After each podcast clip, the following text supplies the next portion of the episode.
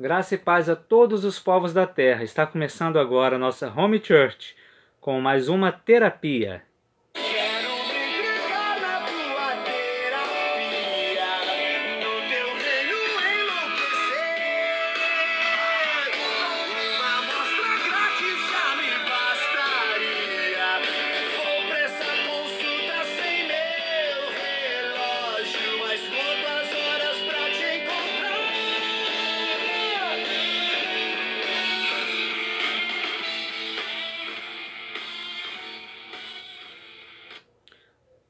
No episódio de hoje a gente vai dar prosseguimento à série de Provérbios. No capítulo 6, versículo 32, diz: Mas o homem que comete adultério não tem juízo. Todo aquele que assim procede, assim mesmo se destrói. Perfeito. No capítulo passado a gente falou a respeito de adultério. E adultério não é somente quando se trata de traição no casamento.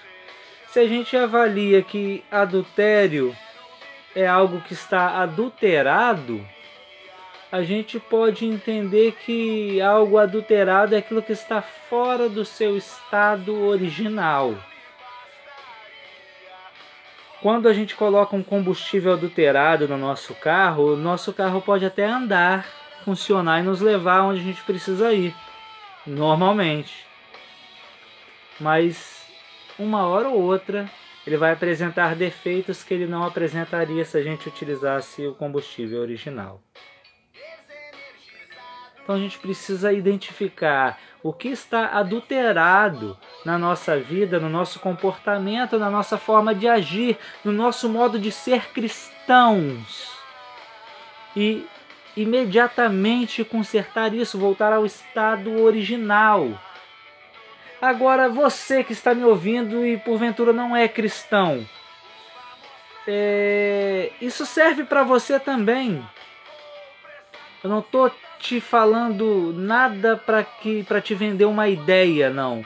É, isto são conselhos bíblicos, orientações da parte de Deus para a nossa vida. A gente não pode viver uma vida adulterada. Você foi criado para produzir.